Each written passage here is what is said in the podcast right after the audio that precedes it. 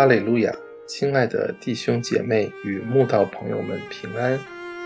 今天我们要分享的是《日夜流淌心中的甘泉》这本书中二月二十二日用心耕耘这篇灵粮。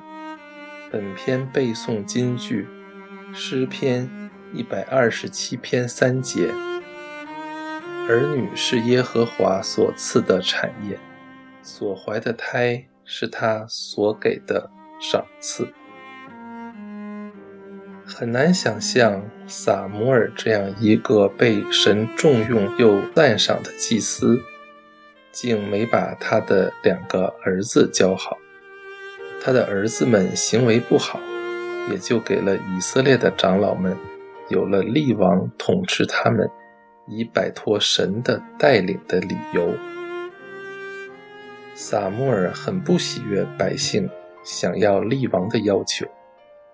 当他为此事跟神祷告时，虽然神安慰他说：“百姓向你说的一切话，你只管依从，因为他们不是厌弃你，乃是厌弃我，不要我做他们的王。”是对撒母耳的极大肯定。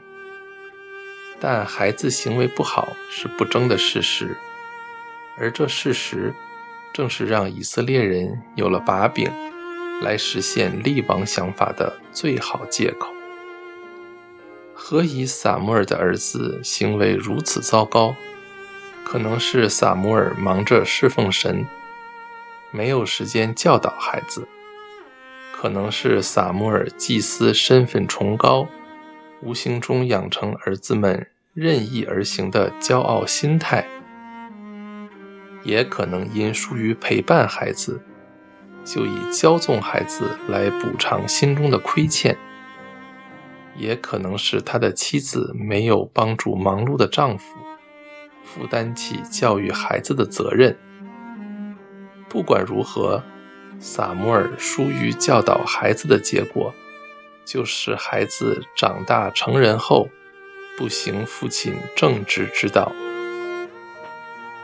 神的儿女啊，当你读到这段历史，是否害怕战惊？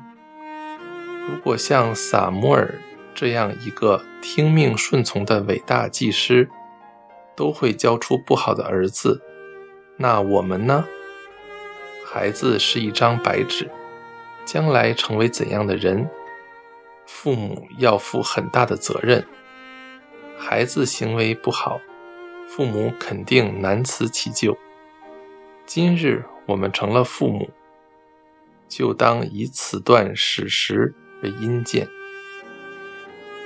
基督徒可能会有一种迷思，认为只要多花时间为神做工，自己虽没太多的时间关心、教导、注意并引领孩子。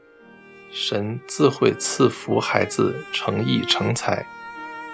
从撒母耳的儿子如此不好来看，我们不能再有这样的迷思。虽然我们为神做工，神定会看顾赐福，但也要善尽本分教导孩子，孩子才能走在正道上。儿女既是神赏赐的产业。就要用心耕耘，才不致荒芜颓败。为人父母者，在一个孩子身上用了多少心力，花了多少时间，都会在孩子身上种下前因，将来也必在孩子的做人处事中看到结果。任谁都不能免除教导孩子之责。这与为神做多少功是两码子事。只要自己当一天父母，就需教导孩子一天。为人父母者，岂能不时刻警惕